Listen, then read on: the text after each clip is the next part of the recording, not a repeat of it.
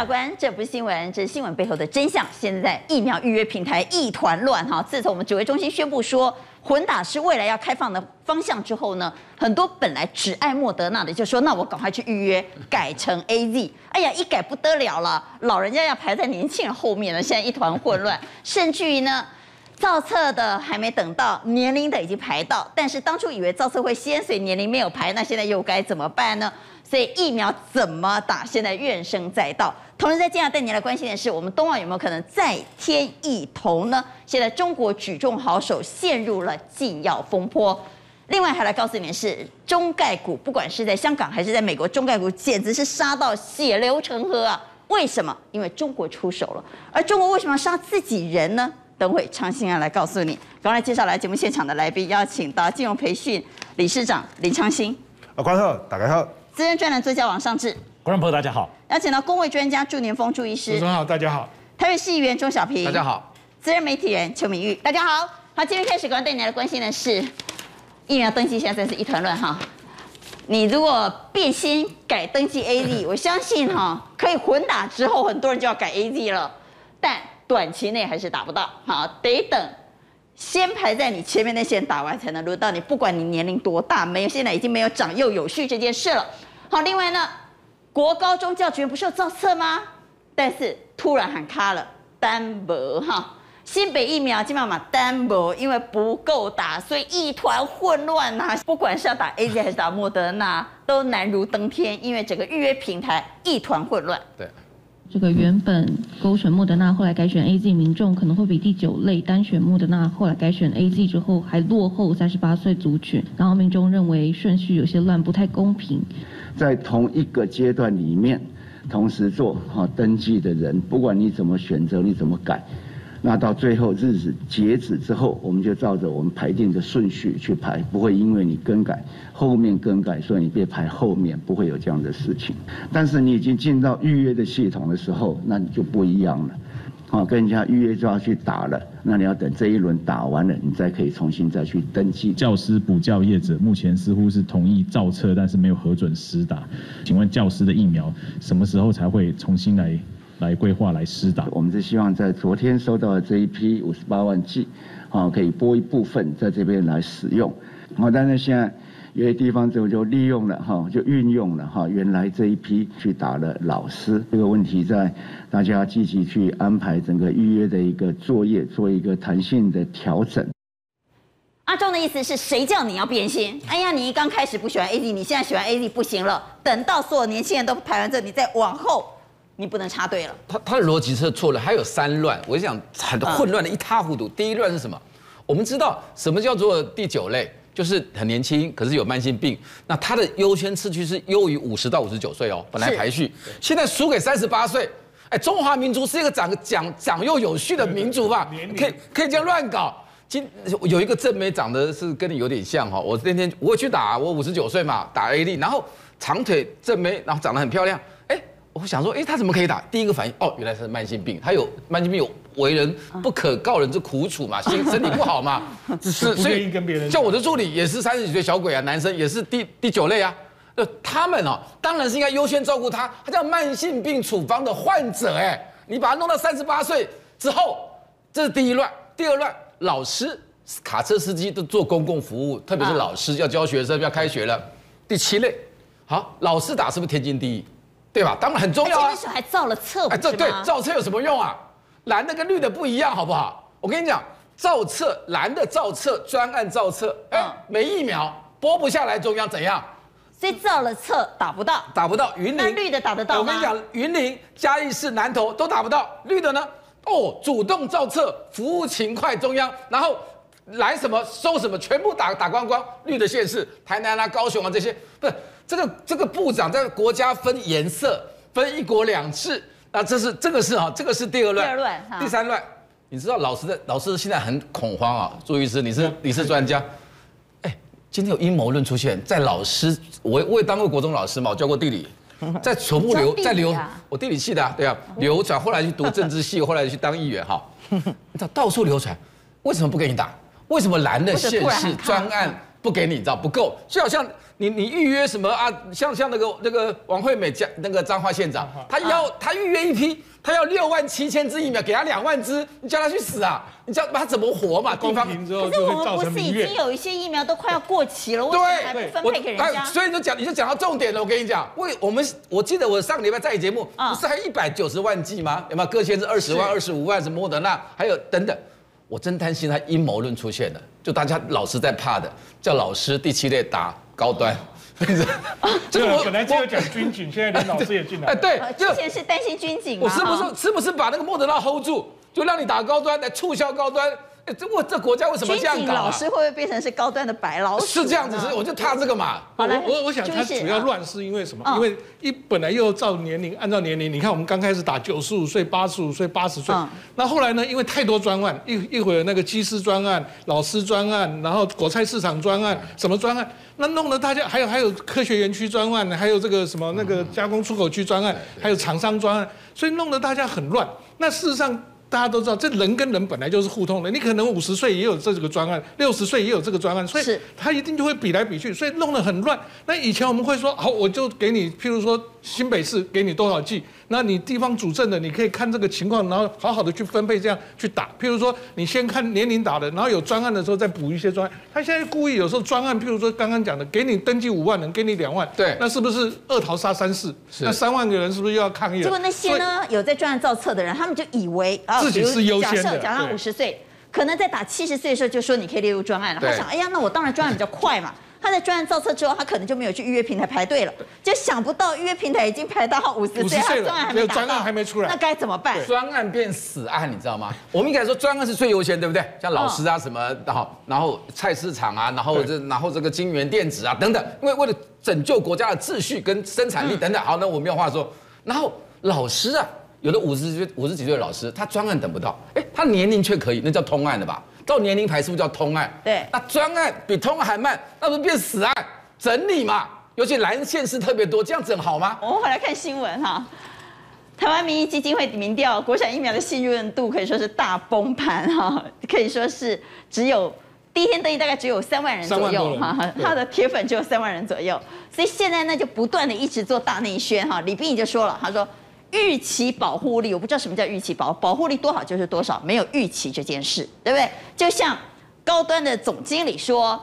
人家问他说：“你的疫苗能不能对抗 Delta？” 他说：“应该可以，可以就可以，不行就不行。什么叫应该可以？什么叫预期保护力？我就不晓得。而且李秉颖说，我们高端的预期保护力可以达到九成，和 Novavax 相当。凭什么他这么讲？他有根据吗？他的 研究报告还是他的实验数据是什么？他为什么可以说跟 Novavax 相当？”我现在想不呢。其实，如果他说要跟 Novavax 相当的话，就应该跟 Novavax 比较它的抗体的效价。但是不是啊？我们是跟 AZ 的在比。对不对？对，那他是用什么逻辑说跟 Novavax 相当？我们来看那份报告。因为它是同一个次蛋白的这个疫苗，所以它就应该同样次蛋白疫苗就一样吗？也不一定。对对对，这个重点来了，大家可以看看，这个是疫苗组没有佐剂，所以你可以看它的效价非常的低。好，那这个是有同样是有疫苗的，那个一佐剂的不一样的浓度不一样的时候，你可以看到它它的成果不一样。其实它最重要的是什么？它要一个佐剂。那这个佐剂呢，都是各个药厂的专利或者极高级，这才叫机密。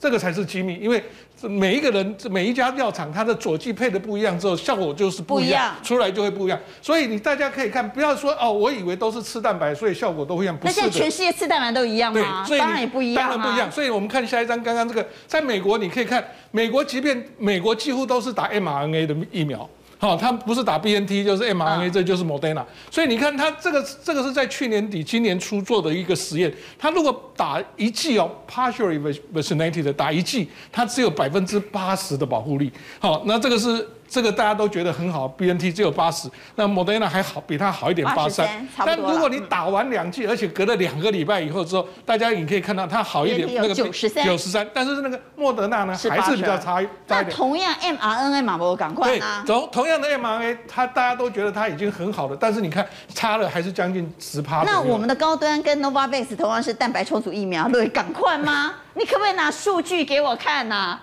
赶快不赶腮乎哎。不告贼。好，第二个问题我们也想不通。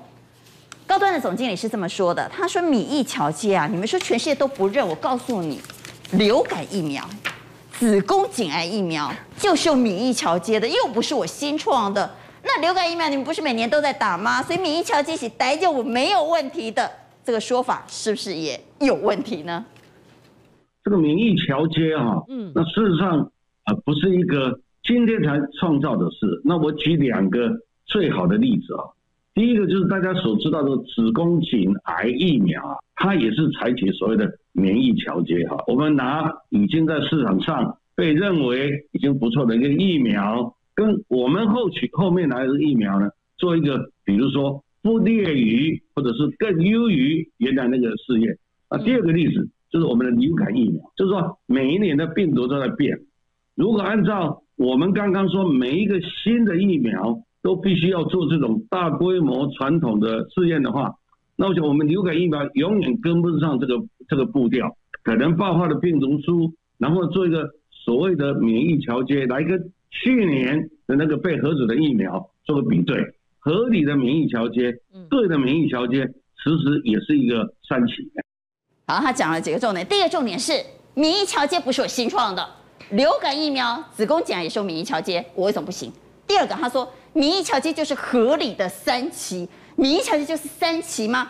我真的很想请高端总经理可不可以把事情讲清楚？我我先讲那个流感疫苗好了，因为因为我们现在每年都打流感疫苗，那是这个是不是说大家凭空想象一个这个疫苗就打？一定是世界卫生组织根据过去的流行情形可以预推测。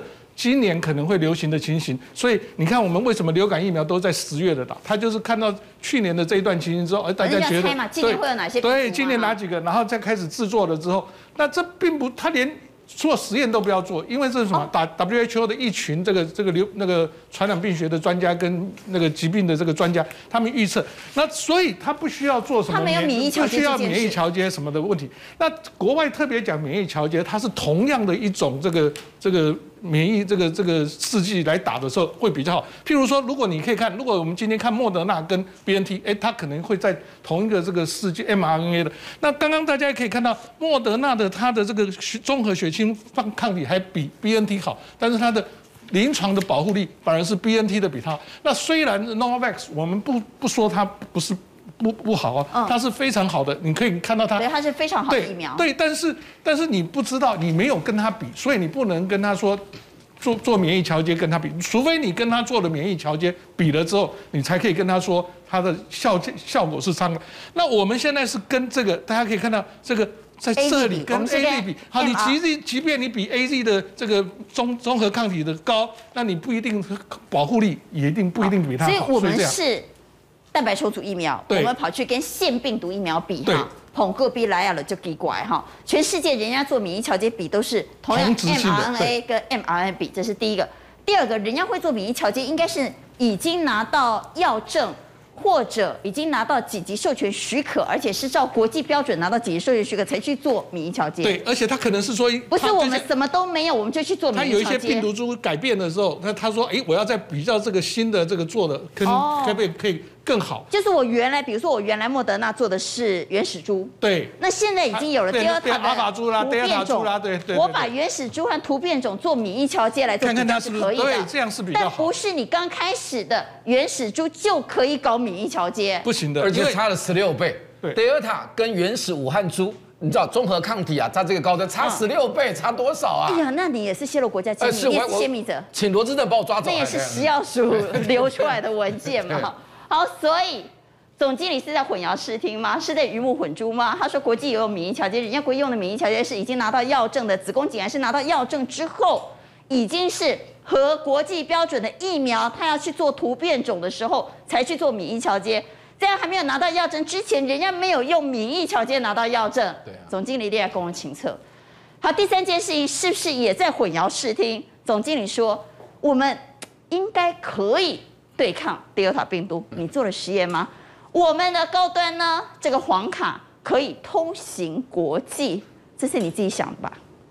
不管是呃南非猪、德尔塔猪，它的变异就科学上来看，它不是一个呃非常。呃，全面性急剧的变化，所以我想我们架构的这个抗原加上这个佐剂是可以来呃来来来应付的。做疫苗只要在黄皮书上有有这样的登载，我个人认为啦。它的它的这个通行无阻的可能性是蛮高的。到底什么样的疫苗未来会通行无阻？哈，其实现在也没有人敢说了哈。哈，如果它能够有更多的证据，那在双边里面哈，大家在谈判的时候，哈，那可能就是说，也许也有人就是有些单位会认或者不认。那我想这是未来的一个发展哈，这也是需要去努力的。既然它是食物的问题，它是科学的问题，就不要可能应该可以。也许预期就不要用，就不要用推测字眼来告诉所有的老百姓。好，谈完了疫苗之后，来谈谈冬奥。我们冬奥有没有可能再添一铜呢？因为昨天的热新闻是中国的举重冠军选手、金牌选手卷入了禁药疑云，所以说我们的方婉玲有机会递补夺台夺牌。但是在今天呢，也有一个新闻说，渴望递补夺牌吗？夺铜吗？网络又说啊，我们找过了，这个新闻好像是东拼西凑的，所以其实我们也搞不清楚，到底现在禁药风波疑云的真相是什么？我们真的有可能递补夺牌吗？其实他现在的结果跟消息其实都还不确定，呃，如果能够呃递补上去，当然是很开心，但是嗯，觉得那一块其实我因为我我我不太清楚。刚刚跟妈妈讲过电话，我，我我就是。我我好想，我好想妈妈，然后我好想台湾，然后我很开心，都我很谢谢，就是一直帮助我，那这一路走来，就是感谢各位帮的帮助，这样。要流泪啊！这个报纸流泪对。哦，比预期的还要好。没有想到啦。好，全民都燃起了希望哈，想是不是有可能我们再贴一铜？多一面牌。是因为这个侯智慧啊，他现在最新的消息是说他是被留置抽查了，因为你知道选手啊比完赛之后，嗯、你还是要抽查你有没有禁药，结果还不知道。对，结果还不知道。但是如果可以递补的话，哦，这个不只是铜牌哦哈，而且是三百万跟五百万的差别，因为方婉玲第四名是三百万嘛，嗯、那你如果铜牌的话就是五百万，有差两百万了哈。那说实在，这一次哈奥运，你知道禁药深受其害最大的国家是哪一个吗？俄罗斯。俄罗斯啊，它是因为全国的那个选手禁药太严重了，所以他被国际给禁赛，就说你禁止参加奥运哎。嗯。所以这次俄罗斯是不能以国家的名称来参加，他们变成使用俄罗斯奥运委员会，就它的英文名字叫做 ROC，你知道吗？就跟我们对。搞不清楚，大家会以为是我们。对，所以这次禁药的受害国是俄罗斯。那除了俄罗斯之外，中国啦，中国的禁药哈，最近也是国际世界备受瞩目。我们来看一下哈，它从这个一九九零年到一九九八年，其实中国是禁药惯犯哎。对，惯犯被人家注意惯犯。那最主要，你看他从一九九零年、一九九八年，事实上那个国际组织就就在那个就在关注他了。他当时二十八名的运动员呐，哈，被检测出来是阳性，你知道吗？当年哦，这个是这个被灌出阳性，他就占一半哎，占世界选手的一半哦，你就知道为什么大家称他是中国的惯犯。那这几年哦，你看上到亚运，下到奥运哦，基本上他的这个奥就都层出不穷。那我刚刚讲的那个。呃，这个许淑净去递补那个奥运金牌，嗯、其中一个得金，就是其中的一个选手，就是这个中国选手，他也是这个这个因为禁药的问题，所以我们可以递补金牌。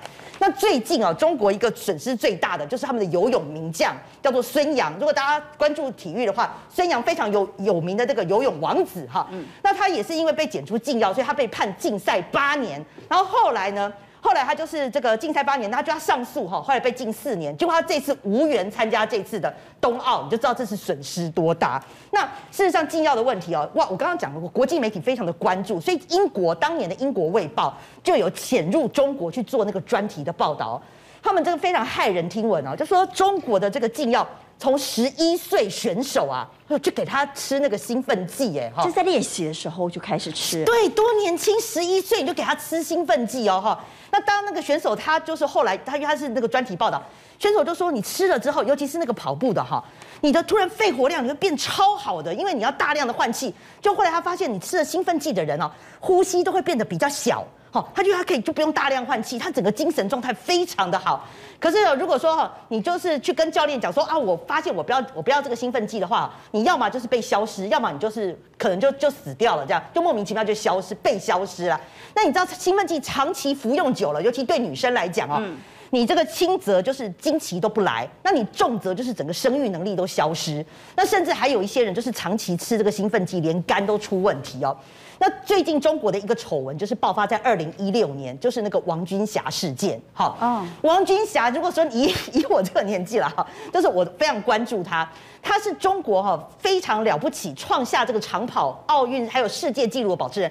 到目前为止，三千公尺的世界纪录还是由他来表保，被称为东方神鹿。对，东方神鹿哈。那他是这个呃呃中国这个长跑界的一个传奇。那他背后呢，他的这个呃启蒙恩师就是视他如父亲的，就是那个马家军的马俊仁，马俊仁教练哈。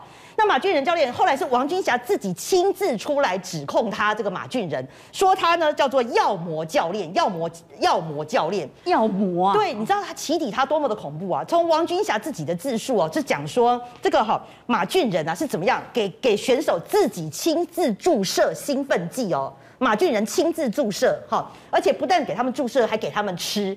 然后这个兴奋剂注下去之后呢，哈，那他他这个马家军的团队当然有如神助啊，哈，包括他的这些老班底刘丽什么的，哦，都在世界上夺得很多的这个奖牌啊，哈，都是连奥运冠军，所以马家军就一系这个在这个对爆红。那后来呢，就是就就当我刚刚讲了，就是有些人就开始身体不舒服嘛，哈，就开始肚子痛啊，你对肝脏啊什么的，大家就会觉得内内脏器官有些不对，结果你知道。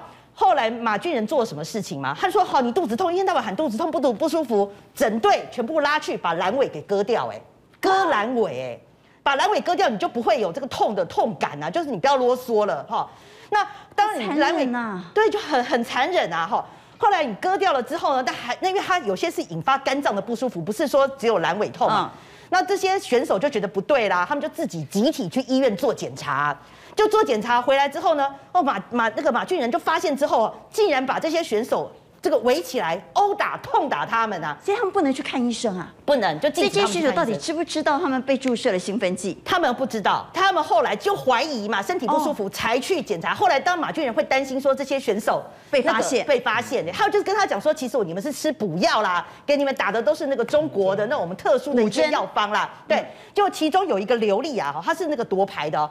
他说他当时被打的最严重，被踹肚子啊，赏巴掌，还被拿这个椅子瞪啊，就说你干嘛带头造反啊？去给我医院检查。哦，那医那个整个团队都吓到，就说为什么我不能去看医生啊？哈，结果最后呢，他们做了什么事？就是王军霞，她就是带头出走。他整个马家军带头哦，就留留一个报告书，我带头出走，我退出马家军，我不跟你玩了。然后所以二零一六年才揭发这个丑闻。你看那个信里面哈，你看那个字眼，我觉得会蛮令人动容的哈。他就说啊，马教练多年来哈，就大让我们大量的服用这种违禁药品哦，违禁药品。所以他就是在这个是王军霞自己写的一个自白，最后一句哈，我觉得很感人。他说我是一个人。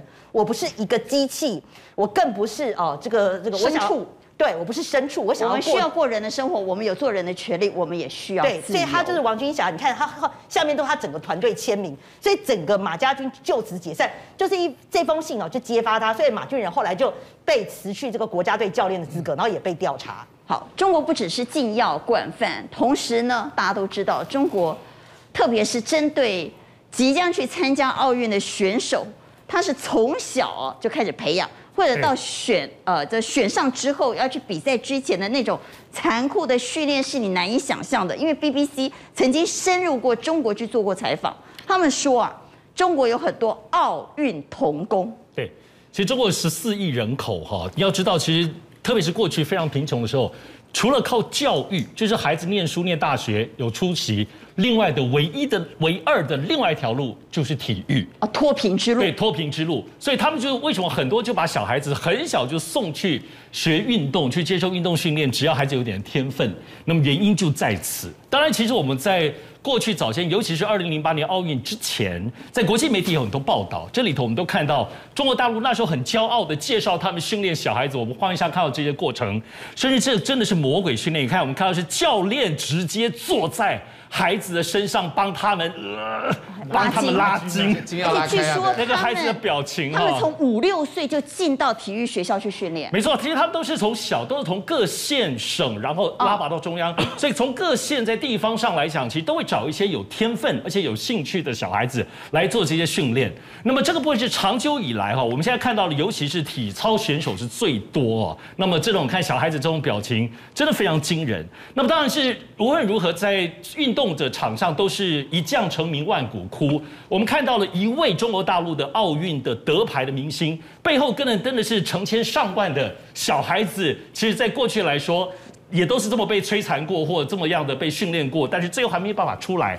过程就是因为刚刚也提到了，明玉这边也提到了，可能训练过程里头有一些在训练里头的。很争议的部分，我们来看几个例子哈。像其实最近的例子就是二零一六年曾经拿到跳水五个金牌的这个叫陈若琳。那么陈若琳本身呢是这样子，她作为跳水选手，虽然没有听到她有怎么样的被被被 call 被荼毒的这种教育的状况，可是后来才知道，她因为她的这种身形非常的娇小，所以她只有一百五十八公分，所以你看到她入水的这一刻，当她水花很小。原来他这个娇小不是天生的，是他从十四岁那么小还没有发育的时候，发现他有跳水天分，所以在那时候就控制了他的饮食，不让他发育啊，不让他发育，然后所以控制他都一直是很娇小，像没有发育的这样子的小女生，所以才能保持这样子的一个很优势的这个跳水的部分的体型哈。所以五面金牌在上次里约奥运的时候，背后是一个长期以来十多年的这种代价。他说他几乎都是吃素。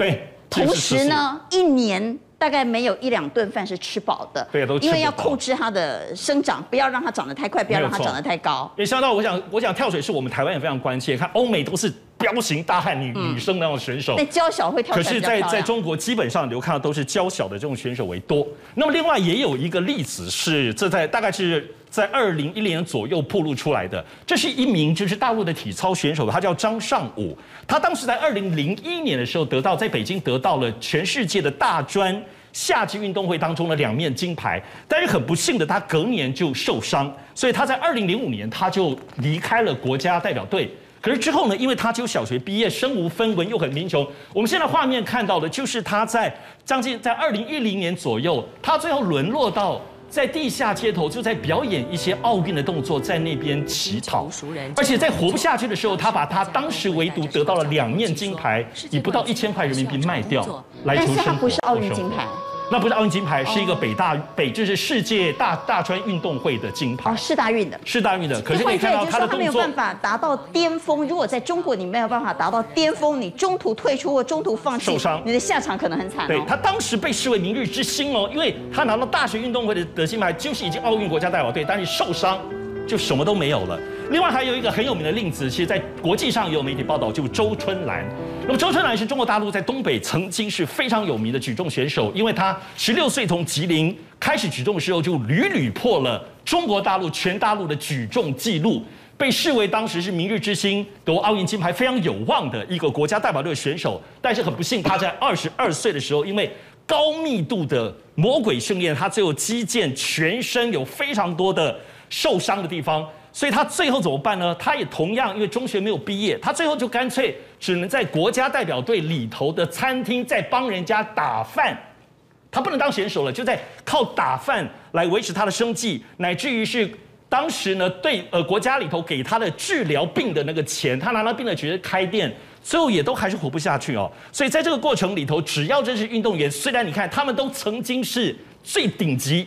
最顶级的体育选手的明星，可是，一旦发生这个事情之后，受伤之后，他们下场都很惨。其实，中国自己本身也有调查，他们在大概是中国体育报自己发现，他们百分之八十八成的运动员退休之后，因为没有文化，没有一技之长，谋生非常的艰难。那么，这个是中国大陆的整体的状况哈。但是，当然，在二零零八年奥运之后，中国大陆国家的部分开始做了一些体制性的改革。这些年真的有些改革，比如说各县到省到。国家代表队的时候，如果你入选为队入选为选手之后，国家会给你薪水补助。像他们现在如果奥运国家的选手在受训的期间的话，但每个月月薪大概超过五万台币哦。但是那个魔鬼训练没有改变，魔鬼训练都没有改变。但是你会发现还是有个问题，现在中国大陆还是有些变迁。比如说现在小孩子他们一胎化的过程当中，也不太愿意把小孩子送去送去这一些魔鬼训练了，有变化。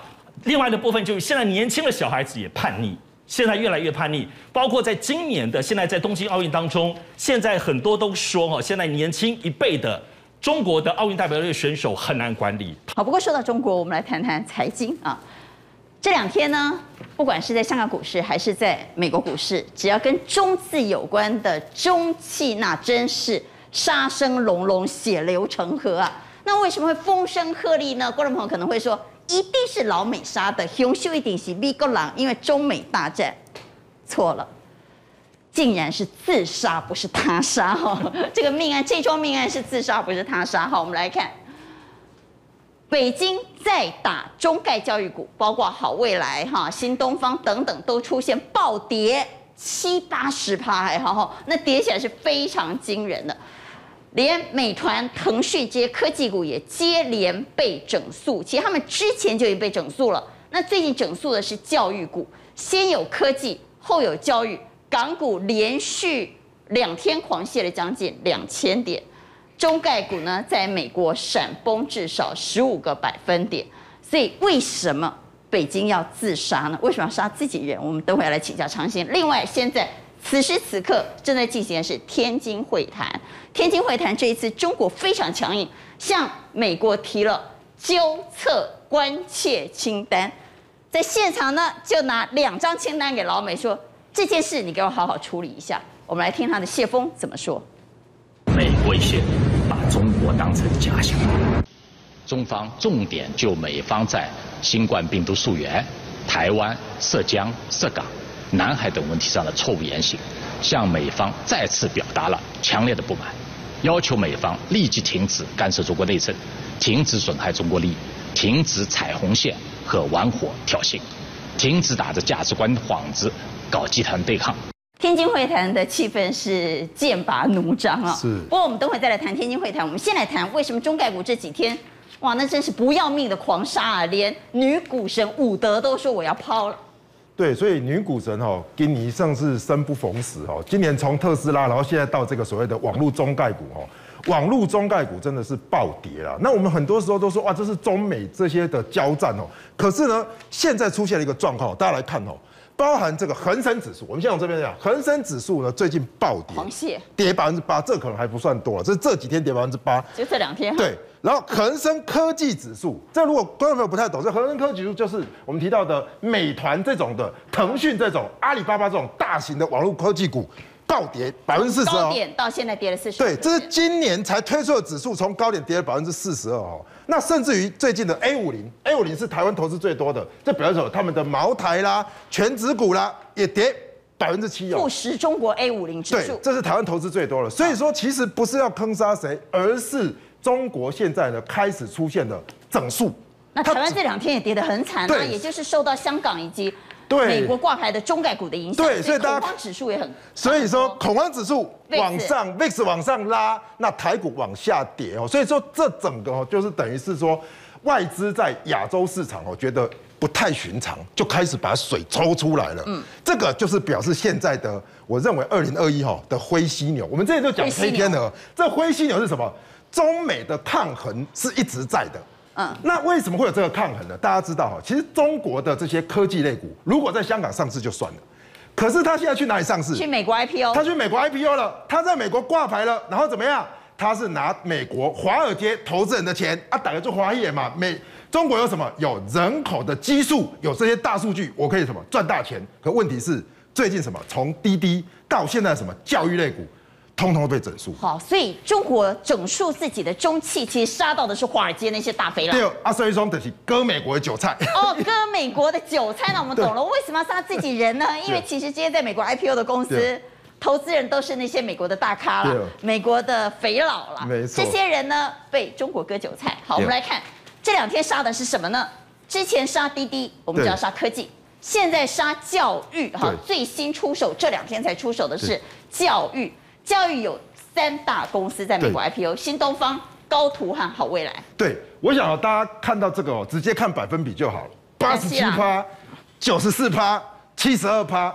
我告诉各位，这不是说半年哦，这几乎是两三个月，基本上就已经是人家说腰斩哦，它是膝盖斩，有没有斩到膝盖底下了哦？嗯，而且斩的全部都是什么？都是华尔街的投资人。永德软骨素胶原定，灵活小白錠，五大成分，一天一地，帮你守住关键。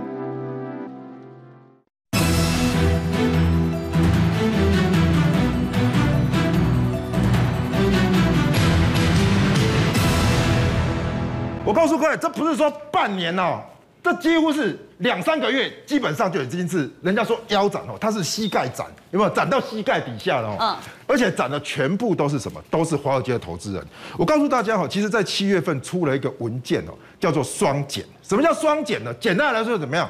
对于这些所谓的中小学的教育，他们叫 K 十二，就是补习班。补习班哦，补习班从幼儿园 K 十二的 Kindergarten，从这个所谓的幼儿园到什么中学。通通不准你什么教育企业化，不准教育上市化，所以这些通通怎么样？通通打到，所以不能够上市啦，不能上市，不能资本。那不能企业化的意思是不能盈利吗？不能盈利。我开补习班不能盈利，我干嘛？哎，变作怎么样？变作是一个纯粹的教育单位，所以这个其实是一个很严重。补习班变公益事业，没错，而且是从的啊，对。啊，所以说才会不然不然为什么会跌九成？其实就是这样，也是 NGO NPO 啊。对啊，他就是要把你改成这个 NGO NPO。你要好好的教，你可以有一部分的赚钱，但是不能赚太多。那医院也是这样，所以你看私人医院都都改掉了。哦，所以要把它变成公益事业，对对，那就惨了嘛。所以三档几乎是崩跌，几乎要跌光了，跌九十四趴，跟他算老趴。那我们来看看这两家哈，我做了一些资料，大家看一下，新东方跟好瑞，看他的资料哈。其实这一次的整数哈，还有一个很重要的重点就是怎么样？中共啊，应该是说哈，国家高层认为说，教育这个事业哦，不应该怎么样，全部的这个所谓的人民，全部的家长都一窝蜂的去补习，所以他们其实另外一个双减的文件里面讲一句话，就是怎么样，在。假期期间就是周六周日不可以补习，寒暑假不可以补习，好可怜，对不对？那根本都没辙嘛。规定寒暑假不可以补习，假日不可以补习。所以哦，其实大家哦，可能对新东方跟好赖没有那么熟悉了。我简单讲一下，新东方其实哦，他在做的是什么？就是做的英语的教育，从你小学到出国留学，就中国最近在出国嘛，去这个所谓美国留学，有一部电影叫做《中国合伙人》。也，这个所谓的语种的他们的创办人，其实基本上他就什么模仿他的成立的过程，他自己什么三次才考上北大，然后突然创办新东方，哦，讲的就是他的故事。这是工业高速。那他其实什么？他自己也很可怜。他说：“哈，当我在 Nasdaq 上挂牌上市的时候，我的伙伴哦。”都退了啦？为什么？大家都全部都套现，不是都套现了啦？那时候上市就套现了，那套现都下热，只剩下他一个人在苦干实干哦。那这一次怎么样？遇到这样的，把他的资本市场的资本能力全部拿掉，基本上他也没有办法卖股了。所以他的这个所谓的财团整个企业现在变公益组织，那又变这个好未来哦。基本上他做的是什么？就是我们看到的 K 十二的教育培训。这就是从小学到幼儿园的线上线下的收费教育，基本上可能马博了，古言通去了了。哈，那我们来看，其实它是连续出招。对。这几天出招的是针对教育事业，是的。之前针对滴滴、针对高科技、针对网络已经出过招了。对，所以哦，其实再帮大家复习一下，从美团这个也是在香港挂牌的，滴滴在最近的最夯的，为什么？因为华尔街不是华尔街华尔街全部挂掉了。阿里巴巴华尔街也挂牌，腾讯音乐也是哈，通通做一件事情。嗯，我让大家好知道一件事，为什么哈？中国要做这件事情，因为你在网络的力量越强。这一些所谓的高管，或是这一些所谓的平台力量越强，中共的核心越害怕，因为你里面可能会会扩散嘛，所以他现在把你的权力全部收回来，一方面割美国的韭菜，一方面把权力核心收回来自己本身。好，所以这也是中美大战另一章哈，被称为是中美新冷战。不过说到中国的补教业，上次你很熟哈，中国补教业据说啦。不得了，贵的不得了，小孩子一年的学费可以花到，我说补习班的学费哦，可以花到三十万人民币啊！哦，真的贵到死掉，而且照照现在来讲，七月下旬刚好其实是原来中国补教业最大宣传的时刻，为什么呢？因为最近这两个礼拜，中国大陆的大学联考的部分的这个通知已经寄发出去了，嗯、我手上就拿到了这个，这是郑州大学的通知，你看它是国际的，它它连这个信封都是特制的哦。非常的精美。你可以想到，全中国十三亿人口的那么多家庭跟人口小孩，在郑州大学已经算是在中国的入学通知书上。你看中国那么网络化哦，他不是就发给那个网络通知？它里头是怎么样？我们来看看它里头的状况。它里头是一个很像立体浮雕，所以他们就通知书。哇非常漂亮，然后里头重视很重要，非常重视，然后有一个正式的这个通知书，因为这是我侄子，当然他录取了很多所学校，他没有去念郑州啦，有个温馨提示卡，另外还有精美的这个说明哈，也就是说通知书你到时候拿去要去学校注册。可是你所有其他这些里里扣扣都可以家里表背起来，表背啊，家里表背挂在墙上。然后就是你知道，因为这个东西我们在台湾念大学，这算什么？像各大学就可能就一个简单一张纸，有个通知。人家这个是要表背挂在家里墙上。这个都还想到，然后全全村都很光荣哦，因为特别是对那些贫穷的山村，你有个小孩能够念到，特别是中国大陆九八五或二幺幺的这个国国家重点名校的话，他们这个部分，所以也最后大学就还是这个还是我说这个还是朴素版的，所以你可以知道。像北大、清大那个非常非常豪华，当然这一切都是为了什么？都是补教最后的目的。他们从小补补习，而且这当中不只是考大学的补习哦，从小就非常非常竞争。中国大陆是这样子，根据统计，中国大陆现在负债教育，就是说包括学校跟补习的费用当中，已经平均是所有一般家庭的三分之一，接近二分之一的收入了。我们来看补教补习费，那么补习全中国的家庭当中，平均。每个有小孩子的家庭的补习费就高达一万两千人民币，平均这意思就是西北、东北那些贫穷家庭没有办法去补习，都算在里面，都还要到这样子的价的价价钱哈。然后他们现在的真的补习的状况，以东北的部分的一个例子，有一个他有五五年级的这个女儿，她送去的不是我们想象中就只有语言或数学，还要补什么呢？还要补声乐、美术。羽毛球，那么这个东北家庭一年大概就要花六万块人民币的补习费，然后事实上东北家庭的平均收入也才六万七千多块钱而已，所以几乎所有的一年的收入都去给这孩子，都是在里头，而且你知道他们其实很不不便宜哦，我还要讲一下他们，他们像比如说英文、数学这种学科，一个小时的部分的补习费是两百块人民币，大概快一千块。然后，如果你是特别一些才艺，钢琴啊或什么之类的，刚刚讲那些什么美术啊、羽毛球，都四百块人民币一个小时。而且现在各式各样很多，不止这些，还包括跳绳，跳绳也有补习班，也是一个小，也是一个小时四百块啊。其实，而且这里头是这样子，为什么要参加这些？你看，都小孩子去学，主要是因为在现在他们在申请学校，我是指包括这种小学好一点的小学的时候。除了学区我们待会讲之外，他们还要包括体育加分，有这个加分项目，所以他们除了这种我们想象中的这些学科之外，各式各样的才艺的，我们说补习，他们叫辅导班啦，哦，大陆叫辅导班。所以跳绳跳得好可以加分。对，可以加分，所以这就使得说，在整个补教界当中，补教界的部分乱象非常的恐怖。首先，补教的名师他们的年收入可以高达两百万、三百万人民币，人民币啊，比我比我们赚的钱都还要多。他们的这个名师哦，另外，他们补教班的当中也有各式各样的手法。然后这里头最被诟病，包括这一次为什么中央会整顿的很多的原因，就除了那么多这样的家庭的收入，你知道，几乎每个家庭都在有小孩都在补习的这种情形之下，就变成一个乱象。其次也是补教界有很多乱象，比如说他们会让，因为学费很高，所以他们会让你贷款，哦，就你要先贷款缴学费，就结果补习班倒了，就变成你小孩没上课，你 你还在父母亲还要付贷款。所以这种乱象非常多，确实需要整顿哈。而且这里头很可怕，就是他们采取一种饥饿行销的方式，很厉害的标语，都知道中国大陆标语。好，我们来看看中国的标语。请来讲一下好了。我们来看一下这些标语，这些标语你看了之后，你会不会？如果你是家长，你会不会觉得很焦虑呢？一定会心动哦。把小孩送去补习班，那怎么办呢？好，他们的标语有。提高一分，干掉千人哦！好，你来，我们培养您孩子；您不来呢，我们培养您孩子的竞争对手。哎呀，这不得了！我不去的话，你培养我的竞争对手啊！来，考过高富帅，战胜官二代啊！还有呢，这个蛮有意思的，这个简讯发给家长说哈，一定要把英文学好，因为英文学好才能够考上大学。如果连大学都考不上，呸！就不配谈爱国。哎呀，考不上大学就不爱国啊！所以你看，我我不能说，我都没有，我没有小孩，可我看到这个标语，我都很害怕，好像要送个小孩。不是我，我觉得这个标语写的很好，这个写得好。你来，我培养你的孩子；你不来，我培养你的对手。所以这种无论是就会让家长很焦虑。对，限定限定名额的这种，还有包括贷款，还有刚刚看这种标语的饥饿行销，真的非常有用。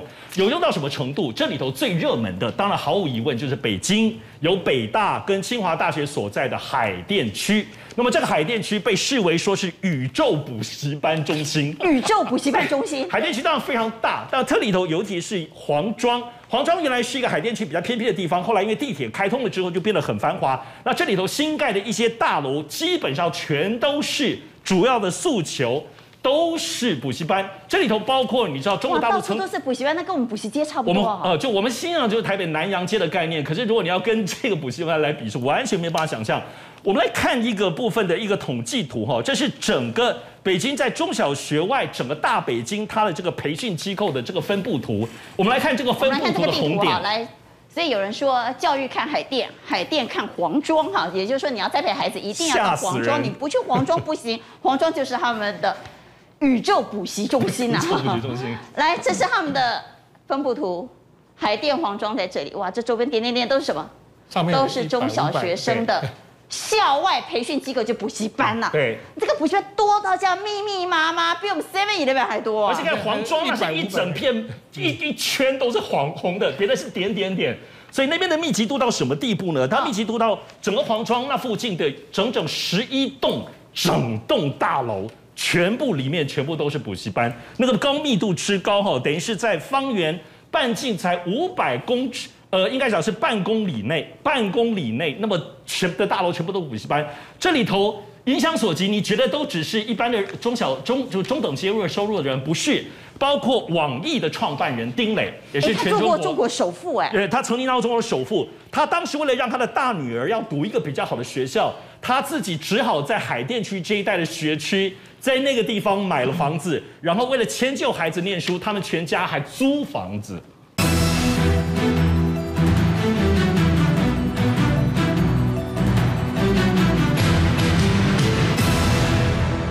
网易的创办人丁磊也是全中国中国首富哎，对，他曾经当过中国首富，他当时为了让他的大女儿要读一个比较好的学校，他自己只好在海淀区这一带的学区。在那个地方买了房子，然后为了迁就孩子念书，他们全家还租房子，为了孩子的学区租房子。丁磊也到黄庄去啊？当然，当然这个原因是这样，不只是考，刚刚讲不只是考大学，主要是海淀区这附近有人大附小、人大附中。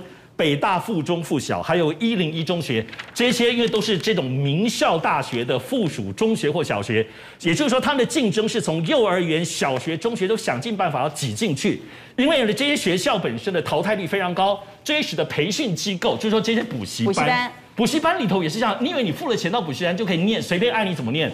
没有的，补习班也是要考试。你补习班考一考，如果成绩不好，他就补习班把你刷掉。所以补习班还要考才能进去。补习班还要考核，所以基本上非常的惨烈，也非常的激烈。所以，所以这个部分状况是中国大陆的补教界也难怪最近会受到整顿的原因。